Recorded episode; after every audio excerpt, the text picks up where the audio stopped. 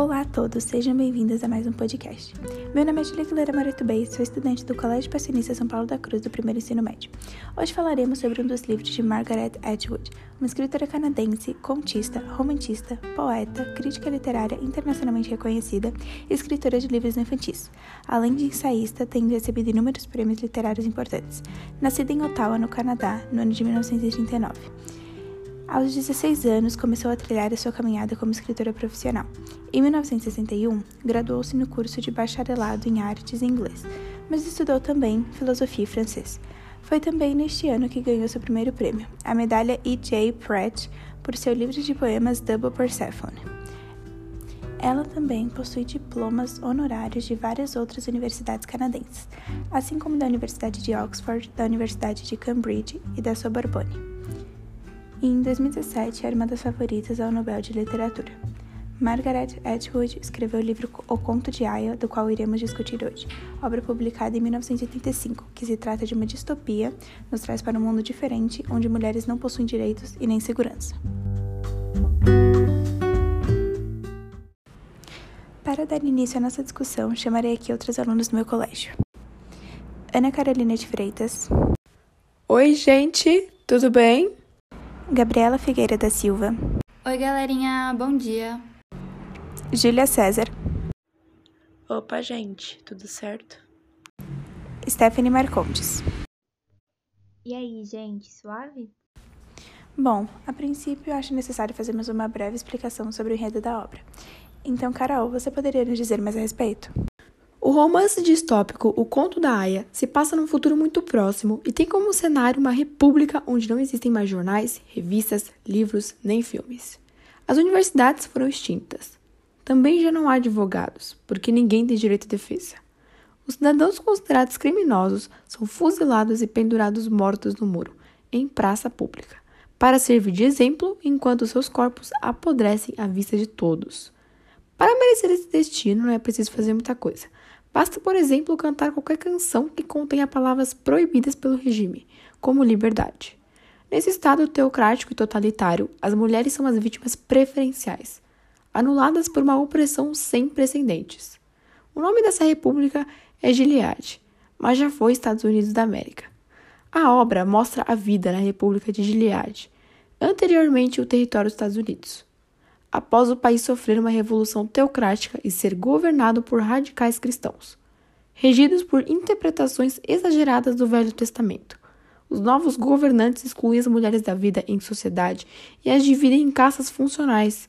As martas são pelos serviços domésticos, as esposas, administradoras do lar, as aias como reprodutoras, e as tias, senhoras que educam as mulheres para servidão e submissão.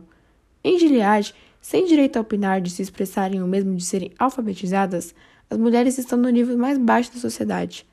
Além disso, através das informações que são passadas pelo protagonista, sabemos que Gilead está passando por conflitos contra outras nações e que alguma radiação trouxe infertilidade ao país, sendo essa a razão de algumas mulheres saudáveis e ainda férteis serem tomadas como aias.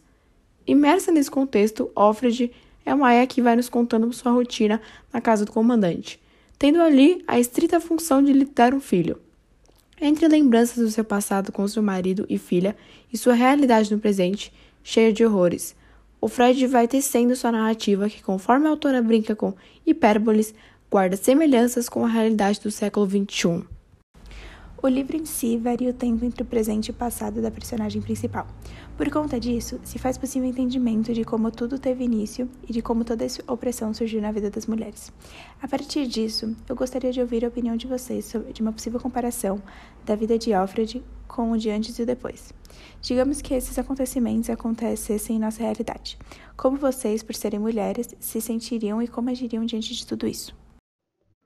Então, o livro retoma acontecimentos da vida passada da personagem principal constantemente. Eles relacionam com cada fragmento do passado com o presente para que seja possível o entendimento da história.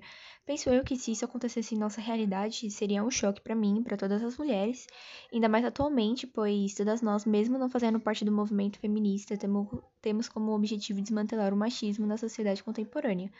Não consigo me imaginar sendo controlada 24 horas por dia, sendo uma ou até mesmo a esposa do comandante, mesmo porque a única diferença entre elas é que cada uma exerce um papel diferente, mas mesmo assim continuam sendo humilhadas, oprimidas e censuradas pelo simples fato de serem mulheres. Exatamente, Esther. Essa ida e vinda do passado de Offred para o presente faz possível que nós entendamos o quanto tudo mudou repentinamente. Se isso acontecesse na nossa realidade, eu não sei como eu me sentiria. Acho que por sermos mulheres, nós conseguimos nos identificar fácil com as coisas vividas pelas personagens. Nós conseguimos sentir e entender a dor delas durante a leitura, porque a opressão sempre nos afeta. O mundo machista também, e é evidente que o machismo ainda é presente na nossa sociedade atual. Não com o mesmo nível do livro, é claro, mas se faz presente do mesmo modo. Eu não conseguiria viver sendo controlada ou sustentada pelo meu marido, isso eu tenho certeza, ou por qualquer outro homem. Eu sou mulher, sou forte e enfrento, assim como todas nós, situações machistas. E é difícil. Todas nós sabemos o quanto é difícil. E não gosto nem de imaginar uma realidade como a do livro. Além da mudança da vida de Alfred de forma repentina, a relação dela com seu marido Luke também muda muito depois que a opressão se inicia. O que vocês têm a dizer sobre essas mudanças na relação deles como casal? Alfred e Luke eram uma família e tinham até um filho, mas por conta de opressão separaram toda a família, levando todas as mulheres férteis para reproduzir, mas todos os momentos ela ficou pensando nele e em alguma esperança de um dia poder encontrá-lo. A opressão se inicia quando Offred vai comprar um maço de cigarro e, primeiramente, percebe que a mulher que estava sempre lá tinha sido substituída por um homem. Quando tenta passar sua compra, o atendente revela que seu número não está válido. Ela acaba saindo da loja pensando que foi um erro do atendente e, ao chegar no trabalho, ela e todas as mulheres que trabalhavam com ela foram dispensadas. Offred chega em casa e espera pelo marido e sua filha que quando Luke chega, revela que colocaram a conta dela sob o poder dele. Após isso, vem a ideia deles fugirem juntos. O casamento começa a mudar a partir do momento em que Offred tem que ficar o dia inteiro em casa sem poder sair, esperando seu marido chegar. E também seu número não poder estar mais válido e passar para a responsabilidade de seu marido. A obra é evidentemente uma distopia, qual as críticas possíveis que vocês conseguiram notar e de que maneiras elas são abordadas no livro? Eu vejo o machismo como crítica muito presente diante da realidade que as mulheres viviam. Consigo reparar também nas classificações sociais separadas pelas cores de roupas, que denominavam quem era quem, né? Isso faz com que seja possível também perceber a divisão social e o preconceito com aqueles que tinham menos, né? Eu concordo com a Gabi. Penso que a crítica central do livro é a opressão sofrida pelas mulheres através de uma sociedade extremamente ditatorial, que nesse caso é pela religião. Como a Gabi disse, além do machismo abordado pela Margaret, a exclusão social também é muito evidente. A homofobia também faz parte, pois todas aquelas mulheres que eram lésbicas ou com outra sexualidade que se identificassem eram mortas e penduradas nos muros para servirem de lição. Durante a leitura, o que vocês acharam sobre a relação de Serena Joy e Alfred? Por que razão vocês acham que Serena tratava mal a protagonista da obra? Na minha perspectiva, as aias eram consideradas ameaças que comprometiam o relacionamento da esposa com o comandante. Dessa forma, Serena Joy não gostava que seu marido, ou seja, o comandante, tivesse uma proximidade forte com as aias. Por esse motivo, ela acabava reprimindo mais a Alfred, maltratando e cada vez que maltratava era pior. Serena sempre dava referências para Aya se manter distante do comandante. Como a Ana disse, a Serena Joy tinha muitos ciúmes e inveja de Offred, pois ela era a Aya que conseguira engravidar. Mas no final do livro, a Serena Joy fica próxima de Offred, pois ela queria ter um filho para se exibir basicamente para as amigas. Ao notar o título do livro, O Conto de Aya, vocês poderiam nos dar uma breve explicação do significado da palavra Aya, de acordo com o livro? Então, se formos analisar o conceito dado pelo dicionário, Aya é aquela que realiza serviços domésticos para alguém que faz parte da nobreza. De acordo com o livro, esse conceito não é muito diferente, pois as aias eram destinadas somente para a elite da sociedade de Gilead, que eram os comandantes. Porém, a diferença na obra da Etwood, quem realizava os serviços domésticos eram as Martas e as aias serviam apenas para os serviços sexuais. Concordo com a Stephanie. O significado da palavra aia significa designação utilizada para dama de companhia, mulher cujas responsabilidades estão relacionadas com a educação e criação de crianças que pertencem a famílias ricas ou nobres. Preceptora, mulher que realiza serviços domésticos para alguém que faz parte da nobreza. Ama. Com quais outras obras ou situações vocês acham possível fazer uma relação com essa narrativa e por quê?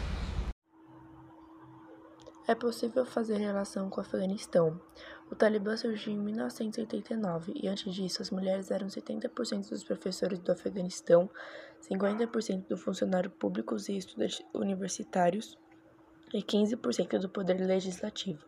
Depois do surgimento dos talibãs, o grupo extremista usa uma versão distorcida da Sharia, uma lei islâmica como justificativa para atrocidades contra as mulheres. Atualmente, as mulheres são impedidas de trabalhar, sair de casa sem permissão, morar sozinha e devem se vestir, se vestir com restrições. Aquelas que quebram as regras são humilhadas e espancadas em público pela polícia religiosa. Mulheres e meninas a partir dos 12 anos são proibidas de estudar. Diversas escolas foram destruídas e meninas foram mortas. Isso, Ju, verdade. Além desses acontecimentos, Podemos fazer também uma comparação com o livro de A Falência, de Julia Lopes de Almeida. Já fizemos um podcast sobre ele, inclusive, e se vocês ouvirem, vocês conseguiram fazer essa correlação que eu consegui perceber. É, tanto em A Falência como no conto de Aya, as mulheres têm menos direito que os homens, onde voltamos de novo para a realidade machista. Mas também em ambos os livros as personagens são fortes elas vão atrás de suas independências, elas mudam suas realidades para conseguirem aquilo que desejam. E isso é um ponto muito forte. Qual a opinião de vocês sobre a objetificação da mulher na sociedade imposta no livro e a maneira que elas eram usadas apenas para gerar filhos aos comandantes? Na minha opinião, essas atitudes não se diferenciam da realidade atualmente, pois muitos veem a mulher apenas como útero, como um objeto, para gerar vidas. A obra em si é muito machista e mostra uma submissão das esposas aos comandantes, e como as aias não podem olhar e nem falar nada para ninguém. São só úteis nas horas das relações sexuais. Em minha opinião, é algo que horroriza qualquer um que lê. A objetificação da mulher é tratada constantemente na obra com o intuito de mostrar o quão desprezível pode ser esse comportamento com as mulheres. Como a Ana disse, muitos ainda veem a mulher como sinônimo de gerar filho, e sabemos que isso hoje em dia é um dos pontos que o movimento feminista tenta mudar. Dá para fazer uma relação com outro livro que a gente já leu, que é A Falência, onde no contexto social a objetificação era muito presente e para conseguir se promover socialmente era preciso ter filhos, mas relacionando essas duas obras, uma possui um contexto dos anos de 1930 e outra um contexto totalmente distópico e futurístico, possuindo o mesmo objetivo, que é criticar a forma como as mulheres eram vistas. O livro nos mostra diversos personagens e como cada um possui seus próprios deveres e classificação impostos a eles pelo tipo de governo. Entre essas classificações temos as Martas. Quem eram e quais eram suas funções? As Martas correspondiam a uma classe de mulheres na República de Gileade. Elas servem como empregadas domésticas para as famílias ricas ou de alto nível. Elas costumavam usar roupas verdes para representar sua, seu trabalho muitas vezes com um avental por cima e também usavam lenço na cabeça para cobrir seus cabelos. Como a Gabi disse, as Martas eram mulheres que não conseguiam engravidar, porque eram infértil. Então elas serviam para a família de alto padrão e eram oprimidas pelos homens. De que maneira podemos relacionar a obra com acontecimentos atuais? Vocês conseguem relacionar essa cidade mencionada no livro com a situação atual do Afeganistão?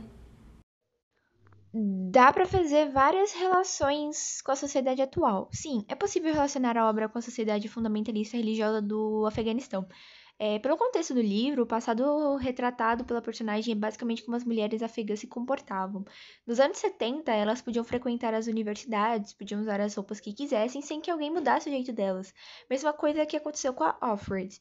Agora, relacionando com o presente da obra e da atualidade, o livro mostra que as mulheres possuíam vestimentas por cores e sempre vestidos, onde não podiam mostrar as pernas, os braços e, além disso, elas tinham que usar um chapéu que cobrissem o rosto, assim relacionando com o tipo de vestimenta que que as mulheres afegãs utilizam, que é a burca.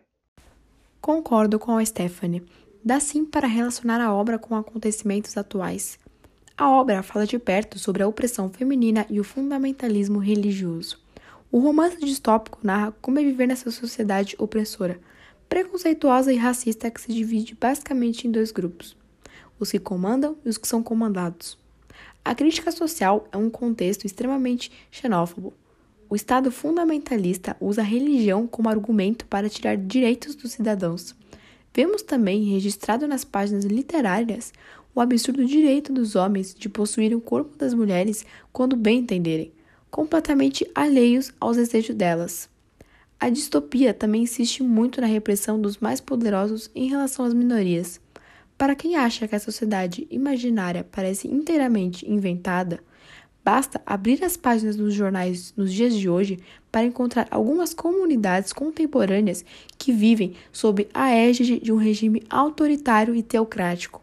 As consequências da devastação ambiental, o aumento da degradação do meio ambiente nesse universo paralelo, gera consequências na saúde dos seres humanos, especialmente das mulheres que passam a sofrer de infertilidade. Convém sublinhar que a obra de Margaret foi criada em 1985, em um contexto mundial completamente distinto, mas que a permitiu antever alguns dos problemas que surgiriam no futuro. A tia Lídia tinha um papel muito importante dentro da obra, porque era ela responsável pela formação das aias. Sendo assim, de que forma você diria que tia Lídia ajudou Alfred e quais ensinamentos ela passou? No conto de Aya, as tias correspondiam a uma classe de mulheres designadas para doutrinar as aias com as crenças da nova sociedade e fazê-las aceitar seus destinos. Tia Lídia passava instruções para June e as outras mulheres que se tornariam aias. Embora ela aparecesse principalmente nos flashbacks de June, Tia Lídia e suas instruções assombravam June em sua vida diária. As falas doutrinadoras de Tia Lídia levavam a ideologia da nova sociedade para a cabeça das mulheres. Como homens são máquinas movidas a sexo, dizia Tia Lídia. E não muito mais que isso. Mostravam as aias que seria para isso que elas serviriam futuramente, para gerar filhos apenas. Ah, então, penso eu que a tia Lídia não ajudou muito a June. Como a Gabi disse, ela era designada a doutrinar as moças para que aquilo que elas eram obrigadas a fazer fosse considerado normal. Qual a principal mensagem transmitida pela autora aos leitores através da obra? O conto de Aya se passa em um futuro assustadoramente real, em que os Estados Unidos se tornam um estado teocrático e totalitarista, que baseia suas leis no Antigo Testamento. Assim, as mulheres perdem seus direitos, são confinadas ao ambiente doméstico e se tornam propriedade do governo. É, portanto, uma história de caráter especulativo e distópico, a qual, ao mesmo tempo que apresenta uma possibilidade da sociedade futura, nos faz complementar a sociedade presente e refletir sobre atos passados. Concordo com a Júlia. O conto da Aya é impactante porque é verossímil, porque mostra o que o poder e a opressão podem fazer. Fala sobre a submissão de um gênero com a naturalidade que aquele mundo doentio criou para tratar essa situação. Isso pode ser considerado como um alerta de que o governo totalitário é algo desumano e assustador. E de fato o livro mostra também a relação de política e sexo, em que muitas o homem em si utiliza a religião como justificativa de suas ações. Aborto, falta de liberdade sexual e a função social da mulher foram apenas alguns dos muitos temas abordados nessa fase do feminismo que se manifestaram na obra. Dessa forma, o conto da Aya passou a ser visto como uma crítica feminista à sociedade patriarcal e um alerta à mesma, afinal, toda a opressão cria um estado de guerra. Sendo assim, o romance cumpre sua função distópica de imaginar um futuro possível baseado em uma visão crítica da sociedade atual, ao mesmo tempo em que levanta questões de gênero. Uma vez ao mês, as aias vão ao médico para checarem se está tudo certo com elas. Na primeira visita que vimos, o médico ensinou a Alfred que poderia ajudá-la a engravidar. O que vocês diriam dessa atitude dele? Além disso, vocês acham que esse tipo de insinuação vinda de um médico está presente nos dias atuais? Na minha opinião, a atitude dele foi extremamente ridícula. Ele queria se aproveitar dela, por conta de ele ser um médico e estarem ali sozinhos sem ninguém vendo. Acredito que esse tipo de insinuação horrível acontece sim nos dias de hoje. É terrível, é apavorante, assustador pensar nisso e saber que infelizmente isso acontece. Bom, eu concordo plenamente com a Ana. Eu acho que situações como essas estão presentes nos dias atuais na vida de muitas mulheres. É triste demais ver que, apesar do livro ser uma distopia, muitos assuntos e acontecimentos se fazem presentes nos dias de hoje. A atitude do médico no livro foi estúpida, nojenta. Ele manchou a imagem do profissional de medicina, ele manchou seu próprio caráter. As atitudes das pessoas mostram muito quem elas são verdadeiramente. E ele foi um completo aproveitador, porque sabendo a função das aias de gerarem filhos, ele usou isso como desculpa para satisfazer seus desejos sexuais. Acho que por conta desse tipo de situação, que nós mulheres, e eu acho que falo por todas aqui, não nos sentimos confortáveis em passar em consultas médicas com profissionais do sexo masculino, ainda mais quando se trata em ter que olhar ou tocar em regiões do nosso corpo, seja ela qual for.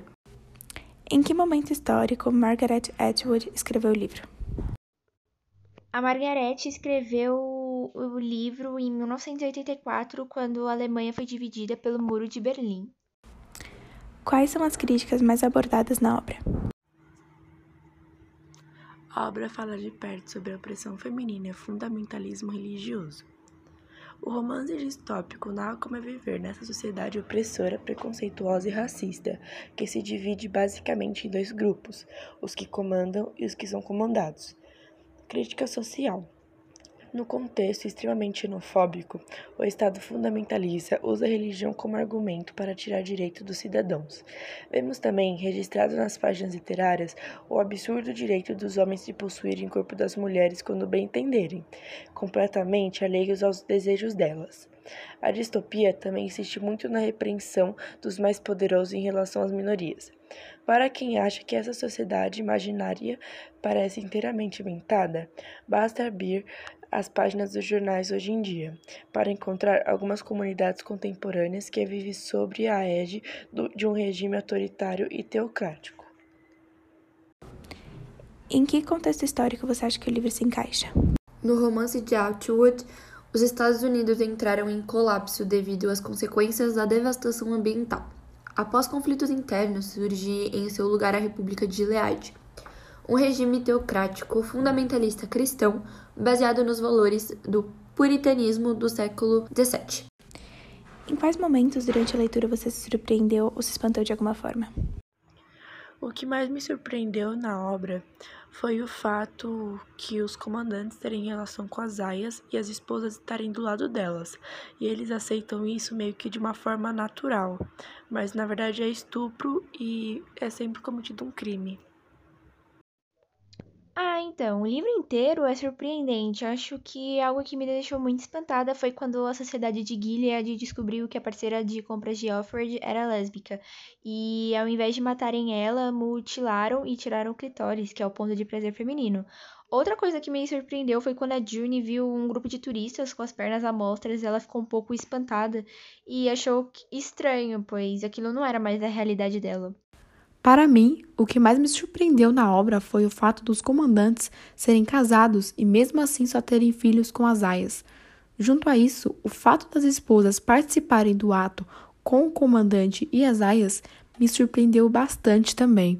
Eu me surpreendi bastante pela forma de como todos os direitos das mulheres foram tirados delas repentinamente, sem mais nem menos. Apenas chegaram um dia no trabalho e não podiam mais trabalhar, foram comprar algo e não podiam mais pagar porque o seu próprio dinheiro não lhe pertencia mais. E mesmo com todas essas opressões, elas serem designadas a uma função absurda, onde elas têm que deixar que usem seu corpo para gerar uma criança que não vai nem ficar por cinco minutos em seus braços. Elas não decidem quando isso acontece, como isso acontece, onde isso acontece, elas não decidem nada, são apenas usadas e isso é um grande choque. O livro em si é bastante chocante. Qual você diria que é o objetivo central ou principal da história? O propósito é importante e significativo? O objetivo central, o principal objetivo, é sobre o empoderamento feminino, que apesar das mulheres serem oprimidas diante de todo o machismo da sociedade, algumas delas conseguiram o que queriam por mérito próprio. Por exemplo, algumas fugiam, outras conseguiam as mercadorias que queriam, tudo por meios que naquela época era ilegal, mas que elas conseguiram por conta de todo o empoderamento e coragem, diante de todo aquele machismo que existia na sociedade. O propósito é importante, pois aborda uma relação social que é presente nos dias atuais, ou seja, em relação ao machismo, que pode não ser perceptível por completo. E daquela época do passado para atualmente, algumas coisas melhoraram, mas não foi tudo apagado completamente. Portanto, ele é importante por causa do empoderamento feminino, que muitas mulheres passaram por diversas dificuldades e, mesmo assim, conseguiram se manter forte apesar de tudo.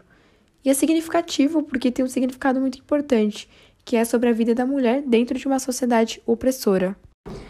O que você achou da obra? Teria algo que você mudaria nela? Se sim, o quê? Então, Ju, a obra em si é muito interessante de se discutir e de se pensar. Ela é muito detalhada e complexa, pois precisa ter muita atenção para ler, pelo fato de ter várias mudanças de tempo. Eu não mudaria nada nesse livro, porque ainda tem a continuação, né, que é os Testamentos, que mostra como isso continua e penso eu que tem uma revolução das aias. Eu concordo com o que a Esther falou. A obra é muito rica em detalhes e eu não mudaria nada. Ela precisa de bastante atenção para ler, e mesmo sendo uma obra antiga, ela ainda retrata como é a atualidade e como as mulheres sofrem. A obra é muito complexa e bem detalhada. Não tem nada que eu gostaria de mudar, porque ela representa muita coisa é, para nós mulheres, principalmente. Eu gostei bastante de tê-la lido e adentrado em uma realidade completamente diferente, mas ainda assim acho que poderia ter havido uma revolução delas, uma revolução das aias, uma revolução de todas as mulheres contra o resto da sociedade para acabar com a maneira de como viviam.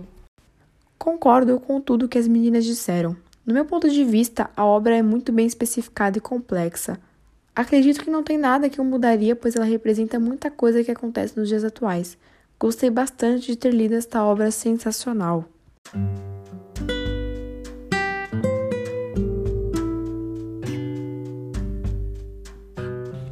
Bom, chegamos ao fim do nosso podcast. Espero que vocês tenham gostado e tirado várias informações sobre a obra. Se vocês ainda não tiveram oportunidade de ler, não se preocupem. Existe em PDF disponível em domínio público. Não deixem de ter essa experiência sensacional. Tenham um bom dia, uma boa tarde ou boa noite, dependendo do horário que vocês estiver ouvindo isso. Se possível, fiquem em casa, usem máscara, se cuidem e hashtag vacina sim. Até o próximo podcast.